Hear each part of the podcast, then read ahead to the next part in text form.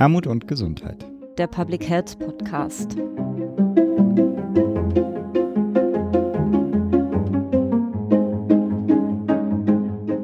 Herzlich willkommen zur 19. Episode des Podcasts Armut und Gesundheit, der Public Health Podcast. Wir sitzen heute wieder in einer neuen Konstellation zusammen. Das Kongressteam vertrete ich heute alleine. Mein Name ist Maren Janella und wie immer, wenn wir aufnehmen, mit dabei unser Mitpodcaster Philipp Schunke. Hallo Philipp. Salut allerseits. Und wir haben wieder großartige Gäste, die ich Ihnen gerne vorstellen möchte. Das ist einmal Frau Professorin Katharina Böhm. Frau Böhm arbeitet an der Ruhr-Universität Bochum. Hallo Frau Böhm.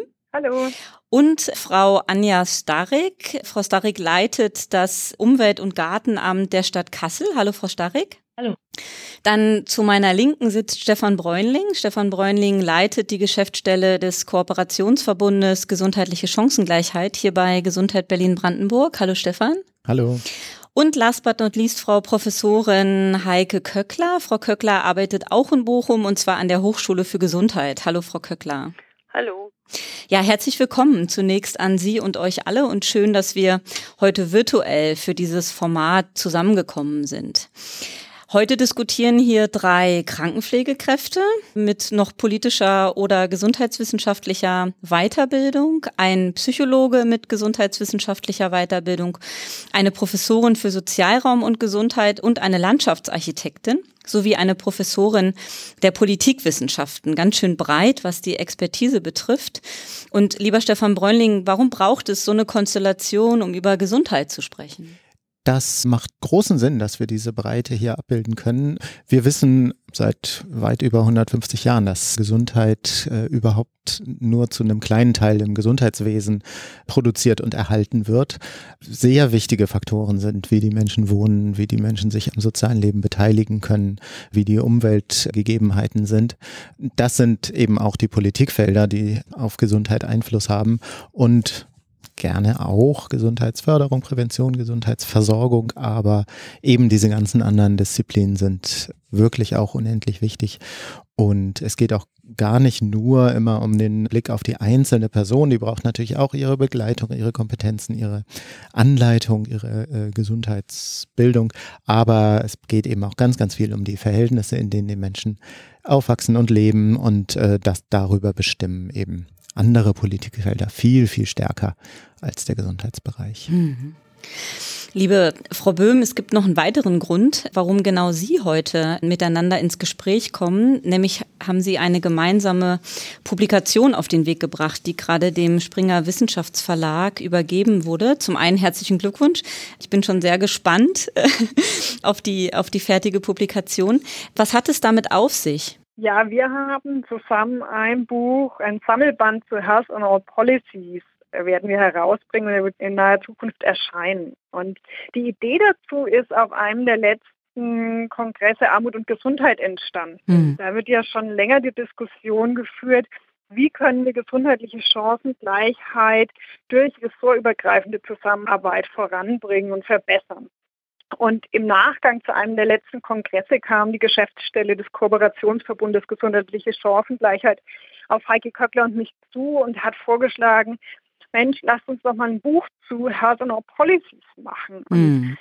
Heike Köckler und ich, wir waren gleich Feuer und Flamme, weil ähm, in, es gibt bislang kein deutschsprachiges Buch zu dem Thema. Mhm. Und das war eine wirkliche Lücke und deswegen fanden wir die Idee gut, mal alle wesentlichen Informationen zu dem Thema Personal Policies in einem deutschsprachigen Buch zu vereinen, sodass man so ein äh, Nachschlagewerk hat und zu den grundlegenden Zielen und zur Historie, zu den Akteuren ein Nachschlagewerk hat.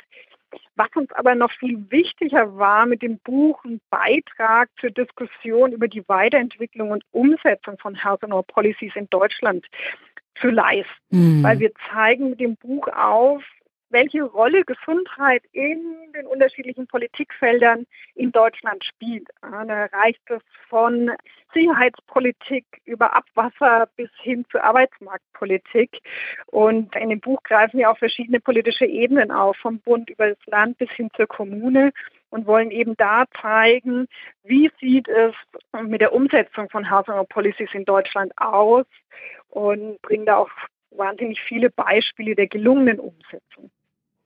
Spannend. Und als Sie die Publikation geplant haben, war ja von der Covid-Pandemie noch nicht die Rede, beziehungsweise darin auch noch nicht zu denken. Und jetzt gerade ist Gesundheit irgendwie in aller Munde und der Virenschutz bestimmt das öffentliche und private Leben. Ist es auch das, was mit dem Health and Policies Ansatz gemeint ist? Ja und nein. Also es ist Health on top of all policies. Es verdeutlicht sehr gut, ähm, wie Health on all policies aussehen kann, wenn man es ernst nimmt. Ja, dass Gesundheit tatsächlich hm. ein Ziel für jedes Politikfeld wird. Was wir aber momentan sehen, ist ja, dass Gesundheit jedes Politikfeld dominiert. Und das ist nicht Ziel von Health and All Policies, sondern Gesundheit soll als Querschnittsthema, als ein Ziel neben anderen mitgedacht werden, aber es sollen eben nicht die anderen Politikfelder dominieren und als einziges Ziel gesetzt werden. Hm. Frau Köckler, einer der Zusammenhänge, wenn ich das schon mal anteasern darf, die auch in dem, in der Publikation ein Themenfeld sein wird, was große Beachtung finden wird, ist der Zusammenhang zwischen Klimawandel und Gesundheit. Und laut einer aktuellen Publikation auch im Rahmen des Lancet Countdown wurden Themenfelder für Deutschland benannt, die da eine besondere Relevanz haben und wenn ich das richtig weiß, auf die Sie auch im Rahmen der Publikation eingehen. Das sind so Aspekte wie hitzebedingte bedingte Risiken des Klimawandels, Klimaschutzmaßnahmen im Gesundheitssektor oder auch Ausbildungsmaßnahmen und Wissensaufbau für Angehörige von Gesundheitsberufen. Könnten Sie das noch mal ein bisschen näher ausführen? Ja, sehr gerne. Also wir haben dieses Politikfeld Klima sehr gerne mit aufgenommen in den Sammelband, weil Klimaschutz und Klimaanpassung, was man auch gut voneinander nochmal differenzieren muss, mhm. beide eigentlich schon ein Zeichen für eines In-All-Policies-Ansatz sind, weil wir auch beim Klimaschutz und der Klimaanpassung mittlerweile immer mehr lernen und verstehen, dass das nicht alleine im Umweltamt oder das Politikfeld Umwelt ähm, bearbeitet und behandelt werden kann, sondern dass wir da sicherlich über Verkehrspolitik, über Energiepolitik und eben auch ganz stark über Gesundheitspolitik reden, wenn wir uns mit Klimafolgen beschäftigen. Also die Extremwetter, die Hitzeereignisse nehmen zu, es wird immer deutlicher, Waldbrandgefahr schon zu Anfang des Jahres. Das sind einfach Dinge, die selbst Menschen, die noch jünger sind, ähm, ganz anders aus ihrer Kindheit kennen. Also wir wissen, dass die mhm. Klimafolgen deutlich sind und zunehmen. Und doch ist es beachtlich, gerade auch im Hinblick auf Ihre vorherige Frage zu der Pandemie, mhm. wie schwierig das Handeln ist. Mhm. Und das wird gerade in der Wissenschaft ganz massiv diskutiert. Also es ist sehr gut und richtig und wichtig, dass jetzt in der Pandemie auf äh, wissenschaftliche Erkenntnisse gehört wird und auch aus einer räumlich und zeitlichen Nähe der Bedrohung, auch wenn sie nicht sichtbar ist, das Coronavirus, aber es ist relativ klar und sichtbar. Also ich selber bin ja Nordrhein-Westfalen ansässig. Wir machen diesen Podcast gerade unter dem Eindruck eines erneuten Lockdowns in Gütersloh, weil wir massive Infektionszahlen in dem Schlachthof haben. Da ist die Bedrohung ganz klar. Da sieht man das räumlich und zeitlich sehr, sehr nah. Und das mhm. ist bei Klimawandel lange anders gewesen, so dass eigentlich die Erkenntnisse über Klimafolgen schon sehr, sehr lang da sind, aber wenig erkannt werden. Und deshalb ist es sehr, sehr wichtig, dass wir uns über diese hitzebedingten Risiken und die Anpassungsmaßnahmen, die eigentlich auch schon häufig benannt sind, klar werden und die in die Umsetzung bringen. Damit das passiert, ist es wichtig, dass es eine Allianz zwischen Klimaanpassung und Gesundheit gibt. Ist Kassel auch ein gutes Beispiel. Wir haben ja Frau Starek hier mit an mhm. Bord. Da hat es schon sehr früh ein tolles Projekt mit Klimmzug zu Klimaanpassung in Nordhessen gegeben, wo sehr viel Erfahrung auch in Kombi aus Umwelt und Gesundheit gesammelt wurde. Und wir müssen das Wissen haben. Deshalb ist es ganz wichtig, dass Ausbildungsmaßnahmen und Wissensaufbau passieren, dass Gesundheit und Klimaforschung Hand in Hand gehen und gemeinsame Lösungen finden. Mhm. Und ich finde, an dem, an dem Beispiel Gütersloh sieht man auch nochmal sehr gut, was für eine Verantwortung dann auch auf der kommunalen Ebene liegt. Und genau, Sie sind schon viel angesprochen worden, Frau Starrig. Schön, dass Sie heute auch mit dabei sind. Da sind wir direkt auf der kommunalen Ebene. Und dieser, dieser Ebene kommt ja in der föderalen Struktur nochmal eine besondere Bedeutung zu. Und wir haben es schon am Anfang gesagt, heute sprechen wir mit einer Landschaftsarchitektin. Das sind nämlich Sie über Gesundheit Gesundheit. Und wie kommt das, dass wir auch mit äh, quasi einer Landschaftsarchitektin über Gesundheit sprechen dürfen? Nun, als Landschaftsarchitektin bin ich zunächst in der, ich finde, glücklichen Position, ein Umwelt- und Gartenamt zu leiten. eine Kombination, die ich für zukunftsweisend halte, die aber nicht selbstverständlich ist. Hm. Und als Umwelt- und Gartenamt vertreten wir eine ganze Palette an Belangen, die in der Tat eigentlich Querschnittsthemen sind. Und als Umwelt- und Gartenamt sind wir per se insofern streng genommen auch mit Gesundheitsvorsorge betraut. Denn räumliche Umweltvorsorge, also zum Beispiel eine saubere Luft oder ein gutes Stadtklima oder gute Freiraum- und Grünqualitäten, sind ja wichtige Faktoren hm. für Gesundheitsvorsorge. Ehrlicherweise muss man sagen, dass äh, diese Zieldimension in der Umweltplanung in der Vergangenheit nicht ganz oben auf der Agenda stand. Also wir haben unter der Überschrift Erholungsvorsorge gearbeitet, hm. in diese Richtung gearbeitet, aber nicht unter der Überschrift äh, Gesundheitsvorsorge. Und dass dies streng genommen eine sehr wichtige Zieldimension unserer Arbeit ist, ist uns tatsächlich erst so richtig bewusst geworden, als wir über eine Kooperation zweier Dezernate der Stadt Kassel, nämlich des Dezernates für Jugend, Frauen, Gesundheit und Bildung und des Dezernates für Stadtentwicklung, Bauen und Umwelt, dass wir uns da zusammengetan haben, um eben gerade diesen integrierten Ansatz der Umwelt- und Gesundheitsvorsorge voranzutreiben mhm. und uns da auf, sag ich mal, einen Ansatz verständigt haben, der für beide Seiten zielführend ist, weil er eben auch handlungsorientiert ist, nämlich Umweltgerechtigkeit. Mhm. Und wir hatten dann das große Glück, an einem Pilotprojekt teilnehmen zu können des Deutschen Institutes für Urbanistik, mhm. gefördert durch das Umweltbundesamt als eine von drei Modellkommunen. Mitgemacht haben außerdem noch Marburg und München und hatten über dieses Pilotprojekt die Chance, für uns ganz wichtige Grundlagen auch im Handlungsfeld Umweltgerechtigkeit zu schaffen. Und da es dann Umweltgerechtigkeit hieß und nicht mehr Gesundheitsvorsorge, hatten wir als Umwelt- und Gartenamt dann da tatsächlich auch den Hut auf. Ich möchte aber betonen, dass die Arbeit, die wir dort geleistet haben und auf die wir auch sehr stolz sind, ihren Wert eben tatsächlich vor allem darin hat, dass es uns, glaube ich, ganz gut gelungen ist, hier interdisziplinär zusammenzuarbeiten. Mhm. Also es war ein Projekt, an dem am Ende vier Dezernate und neun Fachämter mitgewirkt haben, jeder mit seinen individuellen spezifischen Kompetenzen für eine gemeinsame Aufgabenstellung. Und das hat am Ende dazu geführt, dass wir jedoch den einen oder anderen Schritt vorwärts gekommen sind, Genau. Ja, vielen Dank schon mal für das Anteasern. Wir würden später nochmal auch näher darauf eingehen, wie das gut gelungen ist, diese interdisziplinäre und ressortübergreifende Zusammenarbeit aufzubauen. Ich würde vorher, lieber Stefan Bräunling, dich nochmal bitten, nochmal die Frage zu beantworten. Diese ganzen Aktivitäten werden ja nicht zum Selbstzweck gemacht, sondern um Beitrag zu leisten, um sozial bedingte Ungleichheiten in Gesundheitschancen abzubauen, beziehungsweise ihnen begegnen zu können. Und das hat sich ja der Kooperationsverbund Gesundheitliche Chancengleichheit zum Ziel gemacht und unter anderem Kriterien guter Praxis auch für die Arbeit mit sozial benachteiligten Zielgruppen entwickelt, die inzwischen ja bundesweit Anerkennung finden und auch in gesetzliche Rahmungen überführt werden konnten. Und ich möchte dich mal ganz plakativ fragen, sind denn Menschen, die in sozial benachteiligten Bedingungen leben, besonders in den Blick zu nehmen? Ja, danke für die äh, Vorlage.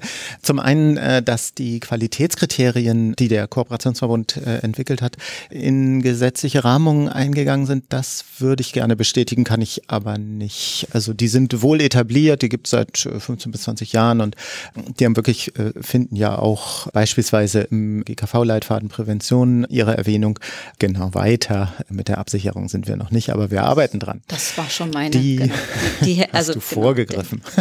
Nee, das war schon quasi der, der Bezugsrahmen. Also genau, vielleicht ist der Begriff gesetzliche Rahmung nicht der richtige, aber es ist zumindest in Voraussetzungen geflossen, die beachtet werden müssen, wenn man Gelder bekommen möchte.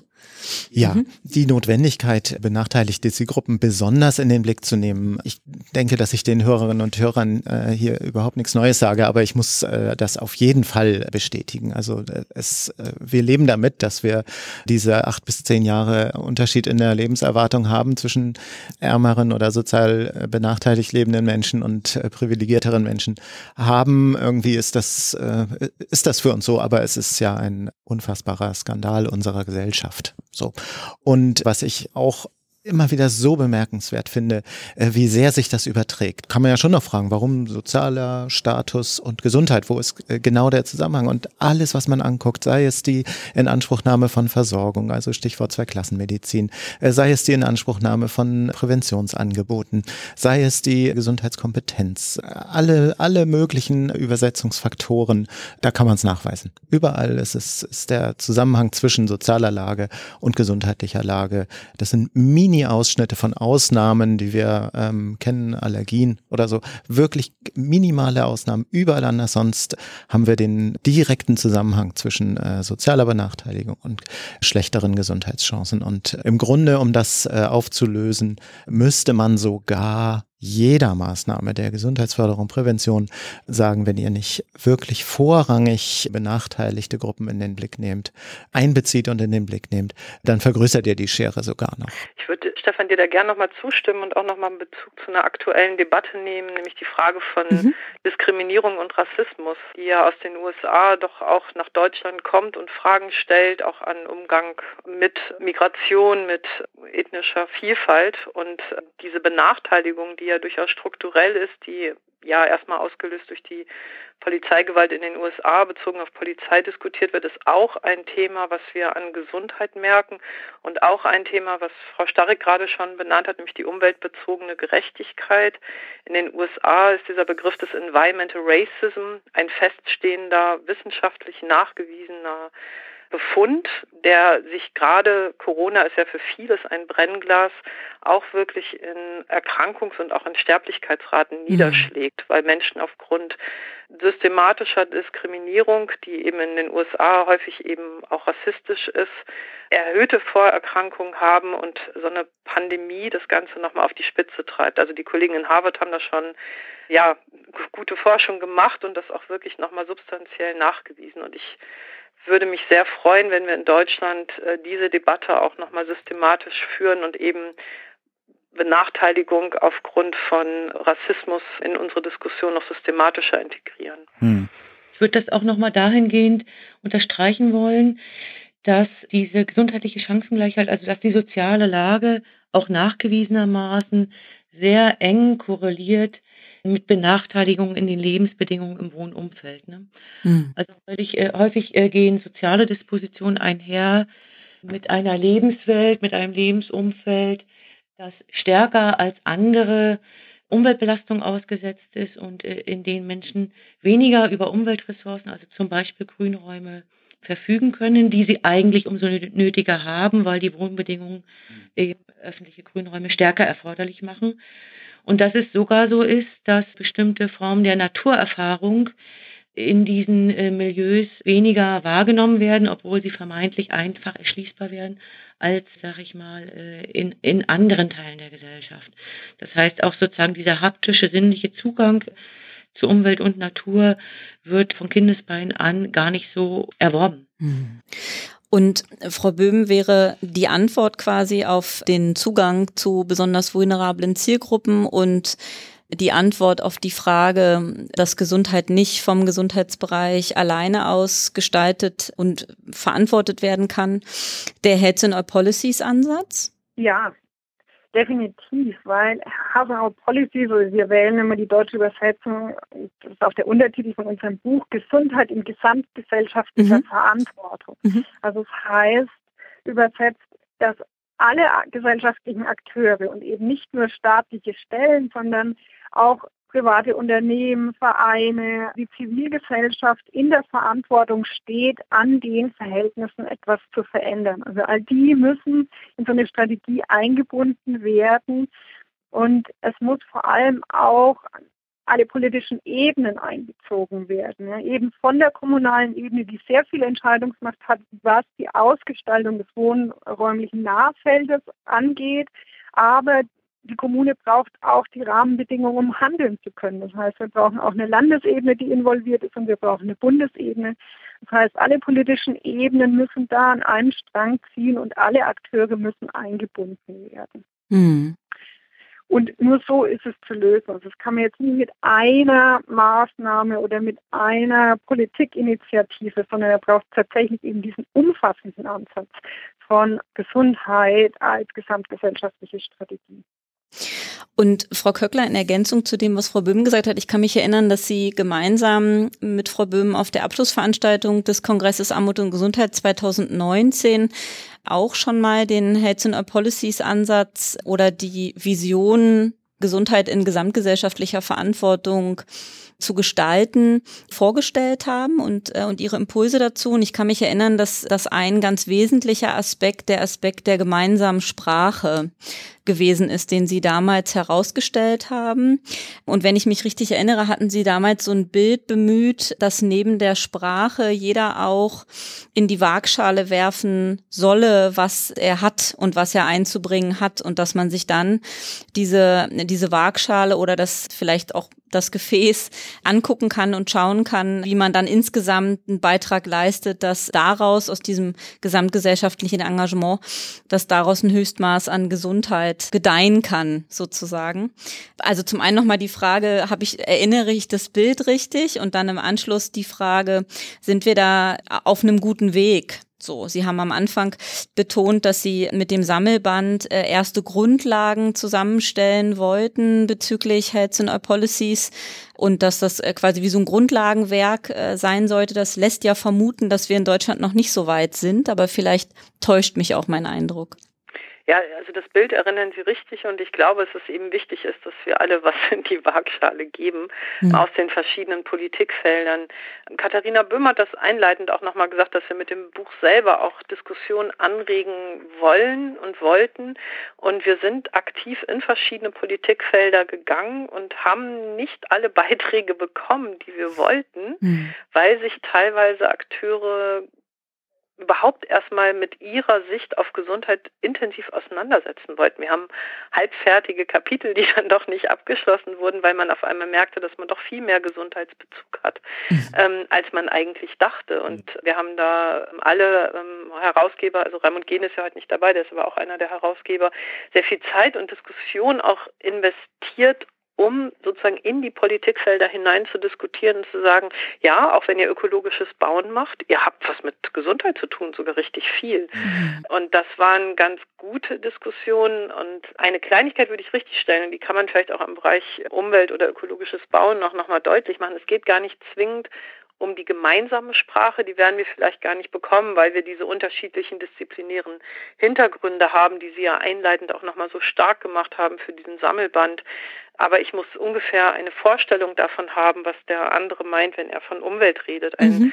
Psychologe hat ein anderes Verständnis von Umwelt als eine Landschaftsarchitektin. Danke, das, das ist nochmal wichtig. Mhm. Genau, und mhm. das ist auch dann nicht richtig oder falsch, sondern mhm. aus dem Kontext heraus einfach anders definiert. Und da muss man sich schon eine Menge zuhören und auch miteinander reden, um dann diese, diese Potenziale auch zu erschließen.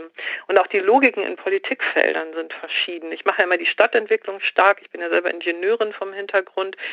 Und Gesundheit steht im Paragraphen 1 des Baugesetzbuchs, das mache ich immer ganz deutlich. Also es ist eine Grundaufgabe von Planern, aber es ist nur ein Belang neben anderen. Mhm. Also und so wie gerade Health, wie Katharina Böhm sagte, on top of all policies ist, sehen wir ja auch, dass es gerade sich auch wieder verändert und sagt, naja, wir brauchen aber auch eine ökonomische Grundlage. Und wir kommen in genau diesen Punkt der Abwägung unterschiedlicher Ziele. Ich will das jetzt gar nicht hier wichten und werten, aber das muss zum Beispiel auch klar sein, dass für Stadtentwicklung und Stadtplanung Planung und auch für Umweltpolitik Gesundheit ein Ziel ist, ein wichtiges Ziel, eins, was viel stärker berücksichtigt werden sollte, aber eben ein Belang, wie wir dann sagen, von anderen ist. Und Deshalb ist es Sprache, aber auch Verständnis des Systems, der rechtlichen Rahmenbedingungen und auch der Akteurskonstellationen. Und dann können wir die Waagschalen füllen und damit auch gemeinsam handeln. Also von daher, ja, das Bild passt. Mhm. Ich glaube schon, dass es sehr wertvoll ist, wenn man sich auf ein Ziel zusammen verständigen kann. Das können wir ja nicht, also das soll, das wurde ja vorhin schon mal gesagt und das müssen wir immer wieder betonen, das soll ja auf gar keinen Fall heißen Gesundheit first. Ähm, das ist überhaupt nicht äh, so gemeint. Vielmehr ist es ja wertvoll zum Zusammengehen, wenn die Akteure sich einigen, wir wollen beispielsweise eine, ein gesundes Quartier, beispielsweise ein familienfreundliches Quartier, beispielsweise ein nachhaltiges Quartier oder äh, wie dann das äh, gemeinsame äh, Ziel eben formuliert wird. Wir wollen uns dahinter versammeln. Da wäre ich jetzt auch gleich nochmal äh, sehr gespannt, wie Sie sich da in Kassel zusammengefunden haben. Aber auf jeden Fall ist das ja schon sozusagen die Klammer, die es geben kann. Ich glaube, das ist auch oft Themen. Also wir sagen ja gar nicht so oft Health and Policies Strategie.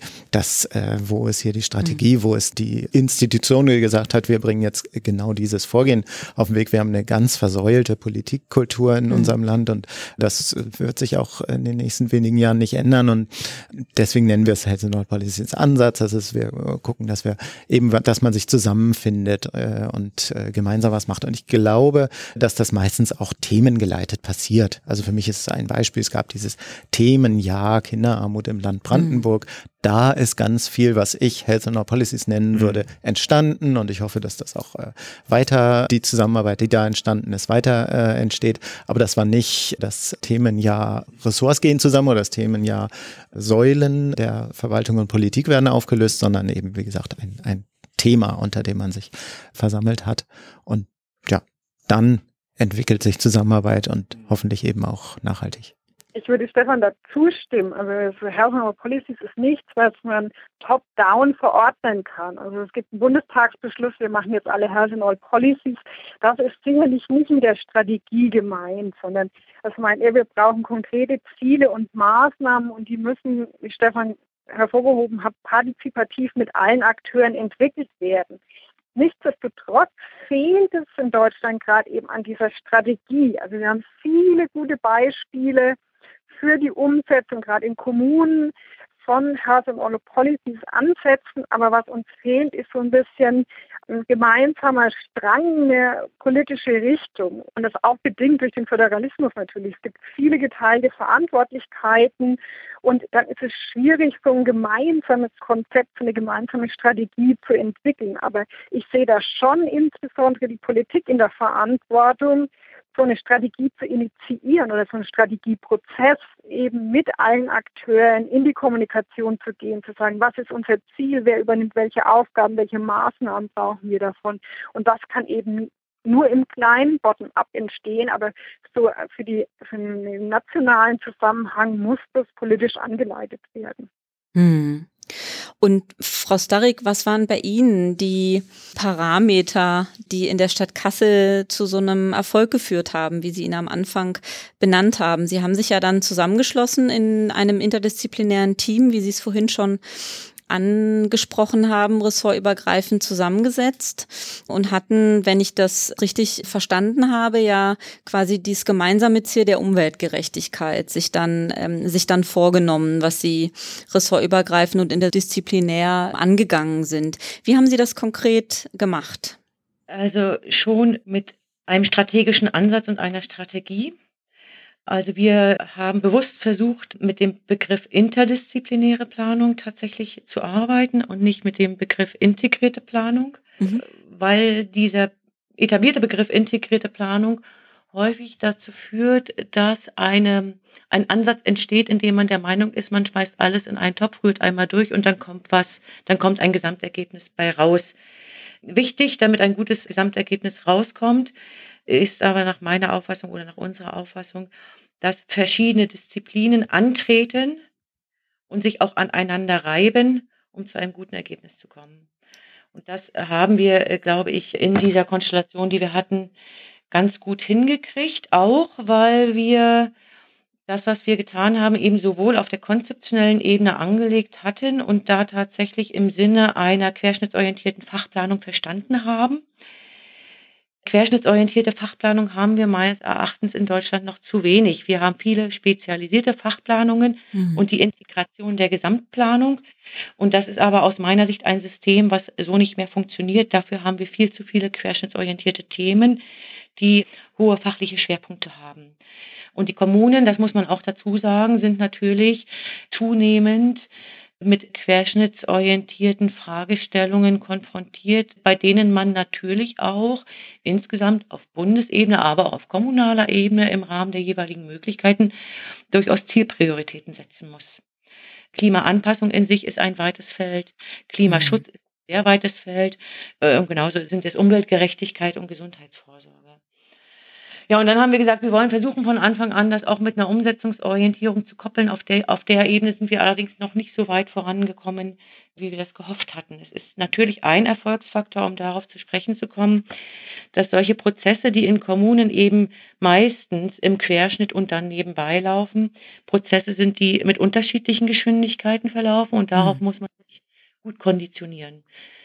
Es geht mal schneller voran und mal ruht so ein Prozess. Man braucht natürlich eine Einheit, die das Ganze immer wieder ins Laufen bringt, die den Prozess immer wieder auch auf anpasst, äh, auf veränderte Konstellationen. Und man tut in einer Stadtverwaltung gut daran, wenn man nicht nur klassischerweise die Ämter einbindet, die man per Aufgabengliederung einbinden sollte, sondern wenn man das große Glück hat, vor allem auch äh, engagierte und kompetente Mitarbeiter zu gewinnen, egal ob der Querschnitt dann vollständig ist oder nicht. Das ist das eine.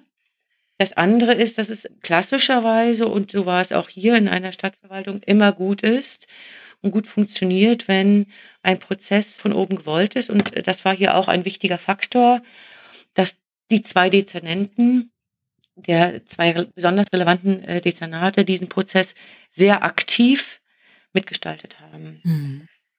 Vielleicht zwei so Erfolgsfaktoren, die man nennen kann. Und den Prozess originär in der Hand hat das Umwelt- und Gartenamt? Das hat sich im Verlaufe des Prozesses dann so ergeben. Mhm. Ja, also mhm. im Sinne einer Federführung. Mhm. Wir haben nicht von einer Projektleitung gesprochen und tatsächlich auch als Team in Zusammenarbeit mit den Referenten der jeweiligen Dezernate mhm mit starker äh, Unterstützung im Projektquerschnitt wiederum auch durch die Statistikstelle und das Amt für Vermessung und Geoinformation. Es war tatsächlich ein Projekt, in dem jeder seine Rolle gefunden hat und in dem jeder sich selbst auch, sag ich mal, in seiner gewünschten Rolle verwirklichen konnte und für sich selbst, für, für sein eigenes Handlungsfeld auch individuelle Ergebnisse generieren konnte. Also das Amt für Vermessung und Geoinformation hat das als Chance gesehen, sich selbst, äh, sag mal, in dem Ansinnen zu etablieren, zum Beispiel Auswertung von äh, geografischen Informationen anderen Entscheidungsprozessen zur Verfügung zu stellen. Das mhm. war eine eigene Intention des Fachamtes und die konnten sie dort wunderbar verwirklichen und damit waren sie an der Stelle äh, sehr engagiert mit dabei. Sie hatten diese verschiedenen Querschnittsthemen angesprochen und das würde mich sehr interessieren, ob die sich eigentlich äh, wehtun oder ob die da sich freudig ergänzen. Also mhm. Gleichstellung möchte gerne Querschnittsthema sein, Gesundheit äh, klopft gerade auch auf den Tisch, möchte das sein, ähm, Umwelt in Ihrem Projekt äh, ja auch und noch ein paar mehr. Mhm. Ja, tatsächlich glaube ich, obwohl ich zurzeit, weil wir eben auch mit dem Klimaschutz als Querschnittsthema betraut sind, sehr stark dafür plädiere, aus dem, was man schon weiß, praktische Lösungen zu generieren. Muss ich zugleich schon auch feststellen, dass es aus meiner Sicht auch einer theoretischen Überarbeitung der Planungslandschaft bedarf, weil genau diese Frage äh, nicht beantwortet ist. Es gibt eine zunehmende Anzahl an relevanten Fachthemen, die Querschnittsbezug haben. Und die kommen unsortiert daher. Und das ist im Übrigen, glaube ich, auch ein Grund, warum es in manchen Kommunen oder auch in, in, in Gremien, in denen Kommunen zusammenkommen, gelegentlich eine Abwehrhaltung gegenüber neuen Themen gibt, weil dadurch auch der Eindruck einer gewissen Überfrachtung entsteht. Hm. Und die verschiedenen Themen sollten meines Erachtens mal zueinander sortiert werden, weil sie eben natürlich tatsächlich Schnittmengen haben. Hm.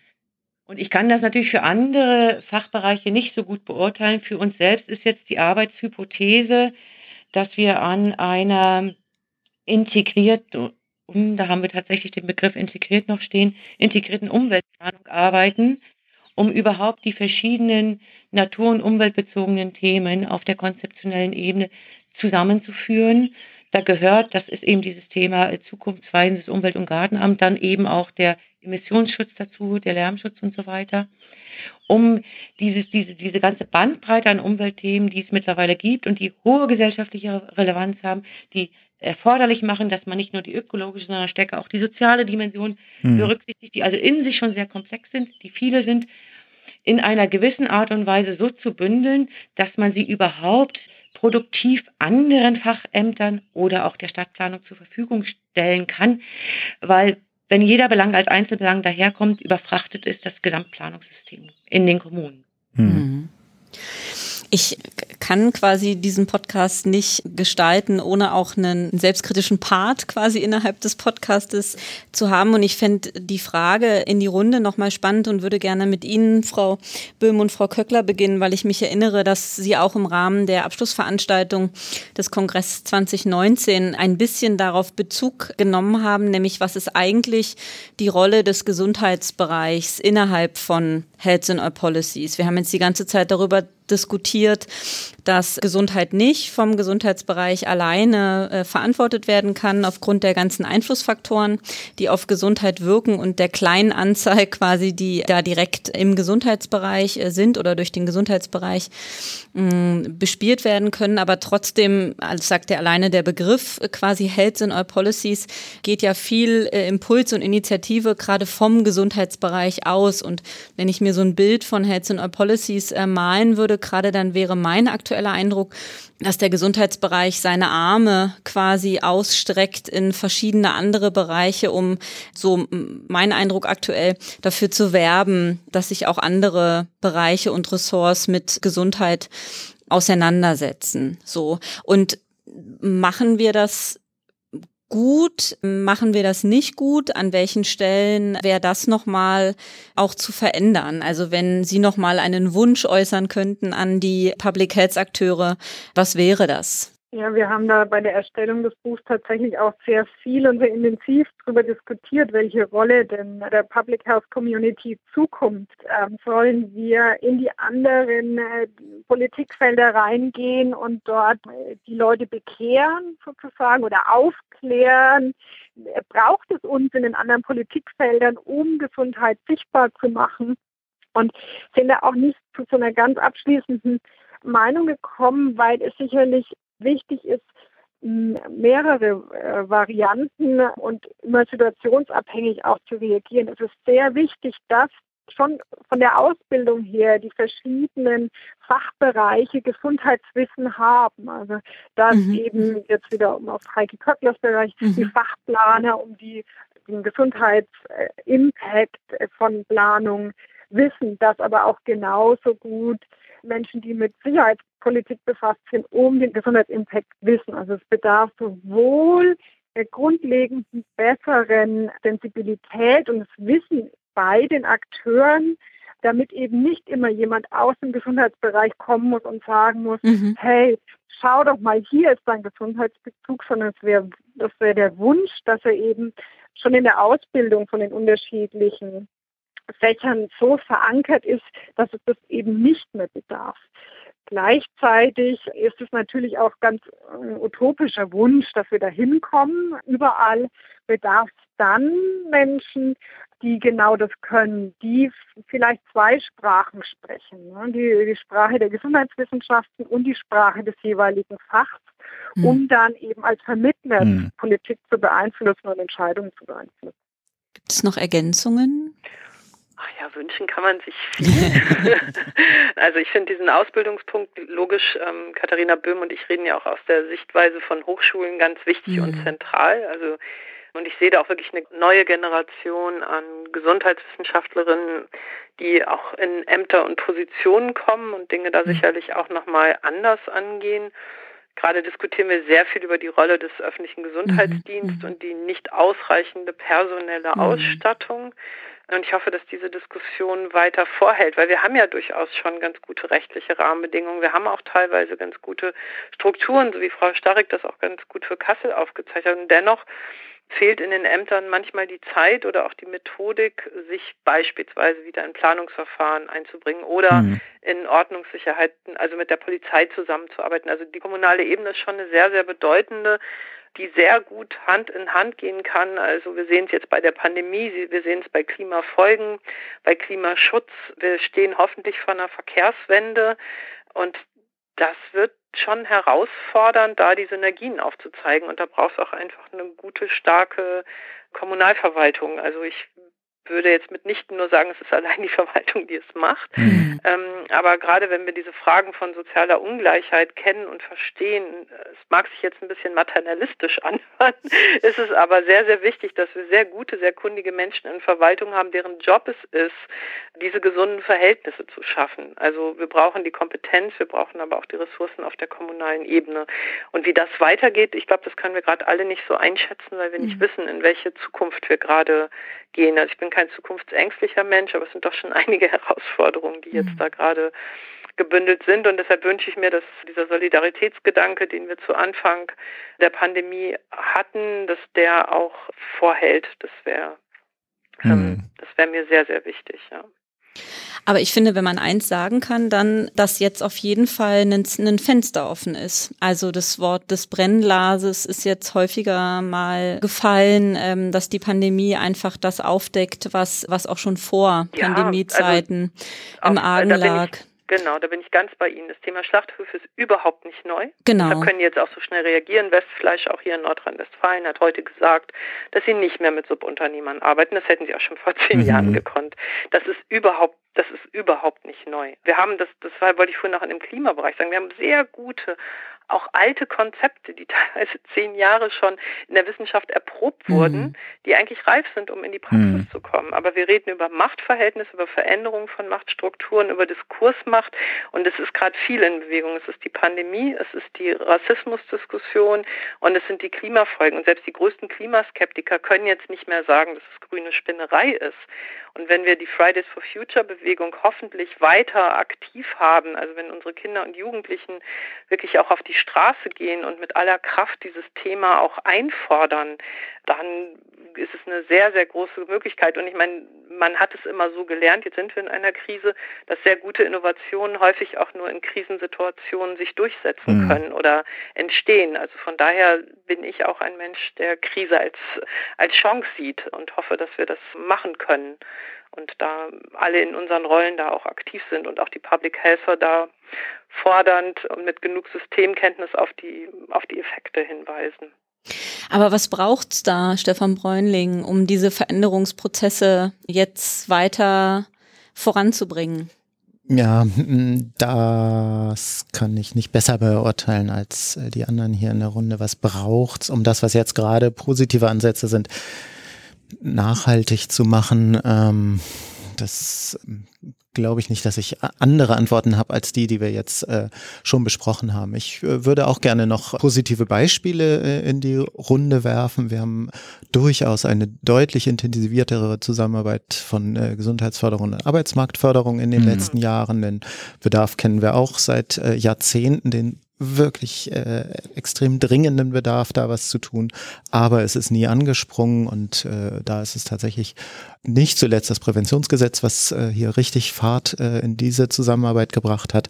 Und gut kann man sagen, eine kommunale Zusammenarbeit zwischen äh, Gesundheitsakteuren und Arbeitsmarktakteuren ist jetzt noch nicht wirklich Health and Policies, aber natürlich ist das ein kommunales Netzwerk, das sofort auf Gemeinwesenarbeit zugeht, das sofort auf eben Quartiersebene und Quartiersakteure zugeht, dass äh, viele Bereiche wie den Sport, äh, mhm. andere soziale, natürlich die, die Wohnungswirtschaft, äh, die überhaupt die lokale Wirtschaft einbeziehen wird und dann ein tolles Beispiel ist.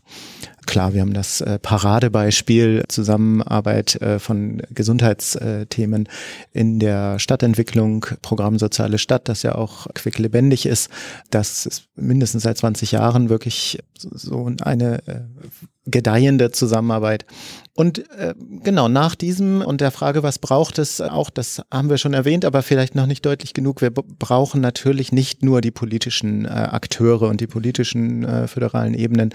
Wir brauchen schon den, äh, was dann Whole of Society Ansatz heißt, also das Zusammengehen mit allen möglichen gesellschaftlichen Akteuren und die ja auch eben den Druck machen. Und ich würde eben so wie meine Vorrednerin sagen, äh, Solidarität ist schon auch eine politische Kraft und die ja. haben wir jetzt gerade in den letzten Monaten auch stark gesehen und äh, aus der kann natürlich auch was Langfristiges erwachsen. Schön, Frau Starrik, hätten Sie noch Wünsche und Ergänzungen zu dem, was die Kollegen gerade schon gesagt haben für die Stadt Kassel? Tatsächlich glaube ich, dass dieses Thema Zusammenarbeit mit der gesamten Stadt, Gesellschaft sehr wichtig ist, um Veränderungsprozesse anzustoßen. Und im Moment sind wir da tatsächlich in der glücklichen Position, denn für Veränderungsprozesse braucht man die Fähigkeit, sie nachhalten zu können. Aber der Impuls ist auch immer gut. Und jetzt haben wir gerade zwei Impulse. Der eine Impuls ist die Klimabewegung nach wie vor und der andere eben die Krise aus der Pandemie, die, glaube ich, für viele Menschen tatsächlich auch neue Erkenntnisse gebracht hat in der Breite der Bevölkerung. Und ich hoffe, dass es uns gelingt, einige dieser Erkenntnisse, ich gebe mich nicht der Illusion hin, dass es alle sein werden, dass wir einige dieser Erkenntnisse behalten. Wir waren alle beeindruckt zu sehen, wie eine Stadt funktionieren kann ohne Autos. Mhm. Die ruhig ist, das in der Menschen raus haben. Ja, und ich stimmt. glaube einfach, man kann im Klimaschutz auch in Sachen Umweltgerechtigkeit spielen Lärmemissionen ja eine große Rolle.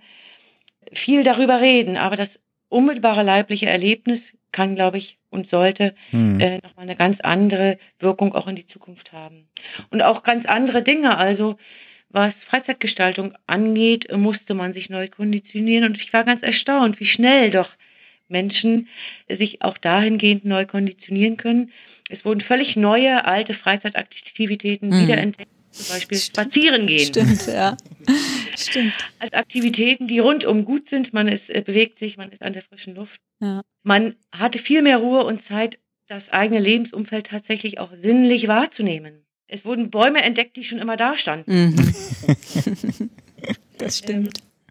Man hat seine Nachbarn auch im Übrigen äh, besser kennengelernt und auch diese, diese soziale Ebene, soweit kann auch ich als Landschaftsarchitektin denken, ist ja wichtig für die Gesundheit, für die mentale Gesundheit oder wie ich eben in dem Projekt auch gelernt habe, im Fachvokabular äh, für die sogenannten Bewältigungsressourcen. also ich denke, wir können auf sehr, sehr vielen Ebenen vieles mitnehmen. Wir sollten es uns, glaube ich, nochmal kurz vergegenwärtigen, bevor wir wieder in den Normalbetrieb übergehen. Mhm. Ach schön, das ist, wenn alle damit einverstanden sind, doch ein wunderschönes Schlusswort für für diesen Podcast.